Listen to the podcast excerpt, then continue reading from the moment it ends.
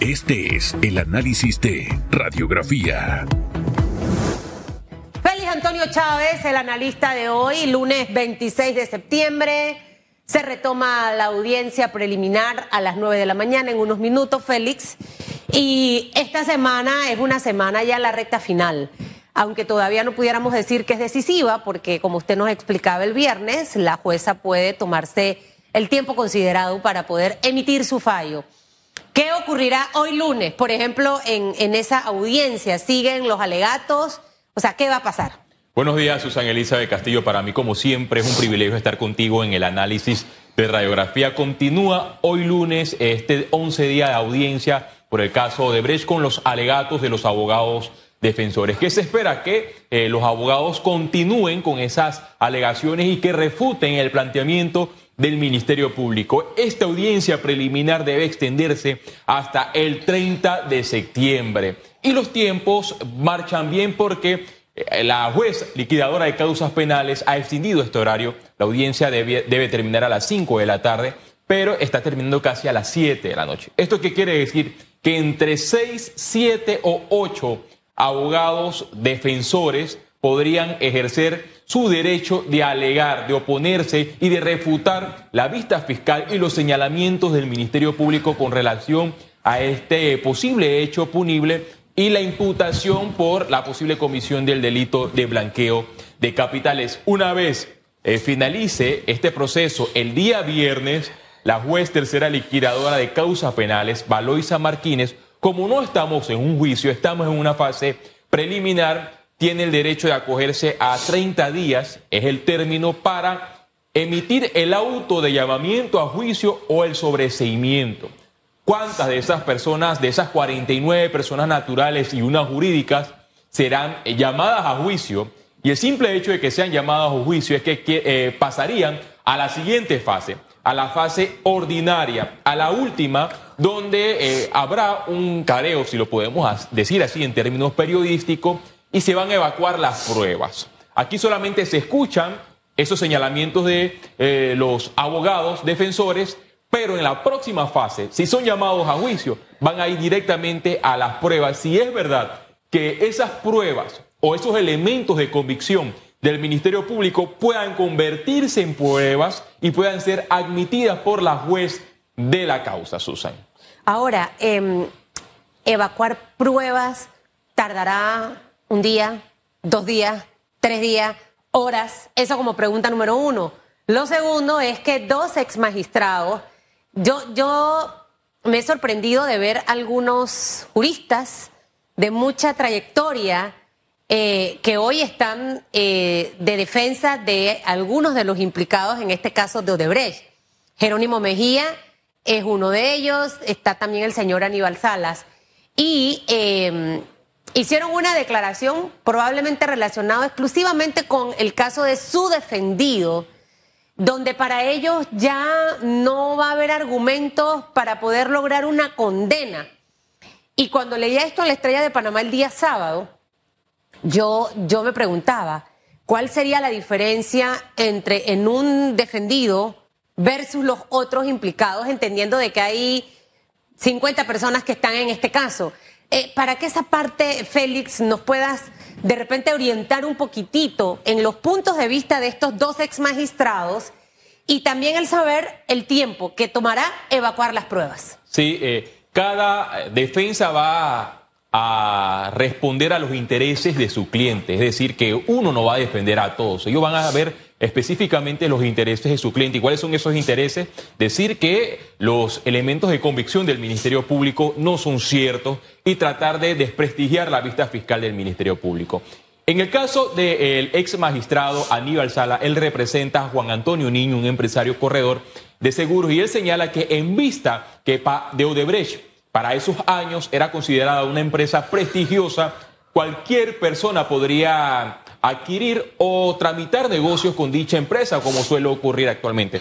Ese es su planteamiento y esos son los alegatos que debe considerar la juez. Aquí se habla de una sociedad, de, una cuenta que supuestamente tramitó eh, sobornos y el Ministerio Público presentó eh, la ruta de, esta supuesta, eh, de este supuesto esquema de blanqueo de capitales. Ellos han refutado estas pruebas del Ministerio Público específicamente al considerar que son normales y legales, usando las palabras del ex magistrado Sala, defensa de Juan Antonio Niño. Y si nos vamos a los alegatos del magistrado Jerónimo Mejía, él representa a la imputada Maya Sicurel. Él señala en sus alegatos que hay una persecución por parte del Ministerio Público hacia su cliente en vista que ella fue sobreseída en Uruguay.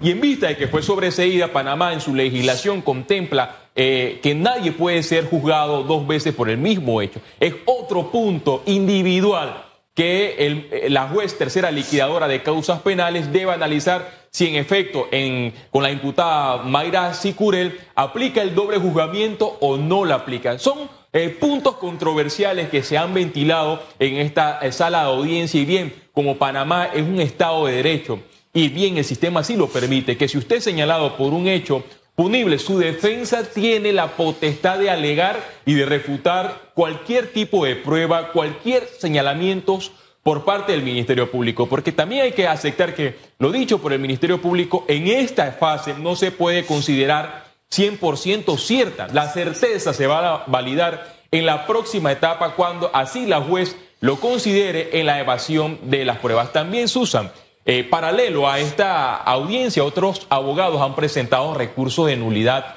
han presentado incluso eh, habeas, corpus y esto han sido tramitado por el Juzgado Superior de Liquidaciones. ¿Qué ha dicho este Tribunal Superior de Liquidaciones? Que no existen causas o méritos para presentar a estas alturas un habeas corpus porque de todas las personas imputadas y llamadas a, juicio por parte del Ministerio Público no hay ninguna detenida. Es decir, que aquí no cabe ningún recurso de habeas corpus porque dentro de esas 49 personas naturales y una jurídica no hay ningún detenido. Los detenidos actualmente en este proceso son aquellos que llegaron a los acuerdos a las adelaciones con el Ministerio Público y que tienen eh, penas inferiores a los siete años de prisión.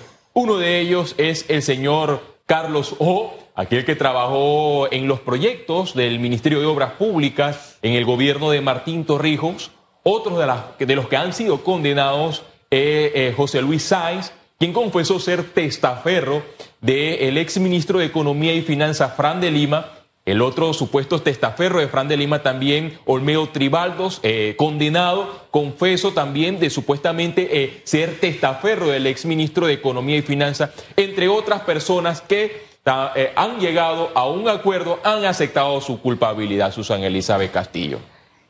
Esperamos entonces que el viernes termine todo esto, evacúan las pruebas, vamos a, a seguir escuchando a la defensa de los que están acusados y tú nos mencionabas el día viernes que la jueza puede tomarse su tiempo. O sea, hay un, hay un periodo establecido, un mes, dos meses, tres meses antes de que finalice el 2022. El término eh, es de 30 días. Ella se puede escoger, acoger a 30 días para tomar una decisión, hacer eh, el auto del llamamiento a juicio de estas personas. Pero como estamos en la fase eh, intermedia de este proceso de alto perfil, por supuesto, blanqueo de capitales. En el caso de Brecht, algo interesante y que podría ser analizado con varios abogados, defensores y también con los imputados es el artículo 24 de la ley 17 del año 2017, específicamente sobre los acuerdos con el Ministerio Público antes de que eh, este proceso llegue a la última fase en esta primera instancia, que sería a la etapa eh, probatoria o, la audiencia ordinaria. ¿Qué quiere decir este artículo 24? Que si en vista que un imputado ya ha recibido o ha escuchado muchos elementos de convicción del Ministerio Público y sabe que al principio su defensa solicitó el proceso abreviado para saltarse esta etapa y sabe que la pena alta de este supuesto blanqueo de capitales contemplado en nuestro Código Penal. Es de 12 años de prisión, es muy bien antes de que lleguemos a la fase ordinaria o a la audiencia ordinaria, bien puede acogerse a un acuerdo, aceptar su culpabilidad. Y esto le daría un giro interesante a el proceso, específicamente con cualquiera de estos imputados. Y esta, este artículo puede ser invocado con cualquiera de los imputados. Cualquiera de ellos a estas alturas puede llegar a un acuerdo con, con las partes, solicitar eh, este acuerdo y decir que en efecto eh, tienen un grado de culpabilidad y con, por el simple hecho de acogerse al artículo 24 de esta ley que acabo de mencionar, van a lograr una reducción de pena.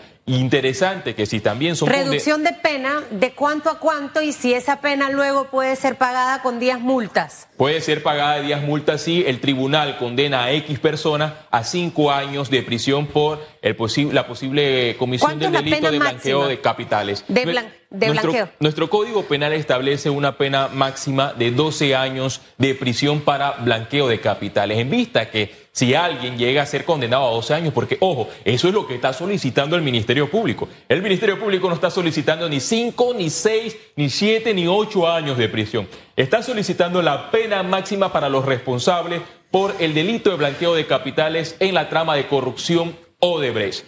Si alguien es condenado a 12 años de prisión, difícilmente eh, puede pasar menos años en una cárcel. Dos, que si es condenado a 12 años de prisión en esta instancia, eso no quiere decir que la, sentencia está ejecutoriada. Ellos tienen otra, otra instancia para apelar. Su abogado apela la decisión de la juez Bailoisa Marquine y esto pasa al, Tribunal Superior de, de Liquidación. Este es Tribunal Superior de Apelaciones en esta causa bajo el sistema inquisitivo mixto es el que debe acreditar o aprobar sin efecto eh, se da esta condena o si no Dice lo contrario, que aplica la condena dictada por la juez Valoisa Marquine. Su abogado tiene la oportunidad de presentar un último recurso ante la casación y esto pasa a la Corte Suprema de Justicia, donde los magistrados de esta máxima corporación. Ese es el escenario que se puede ventilar. Ese desenlace va a ser un desenlace que hay que esperar, no va a ser tan rápido como muchos esperan o piensan, así que hay que ser pacientes a ver qué es lo que va a ocurrir con este caso de Odebrecht. Mientras tanto, nueve en punto de la mañana. Hemos llegado a la parte final del programa del día de hoy. Quedan inmediatamente conectados con la sala de audiencia en seguimiento a esa transmisión especial que hace eco de la audiencia preliminar del caso Odebrecht. Gracias, Félix. Usted va para la audiencia, que le vaya muy bien. Disfrute de esta semana y que tenga un maravilloso día. Hasta mañana.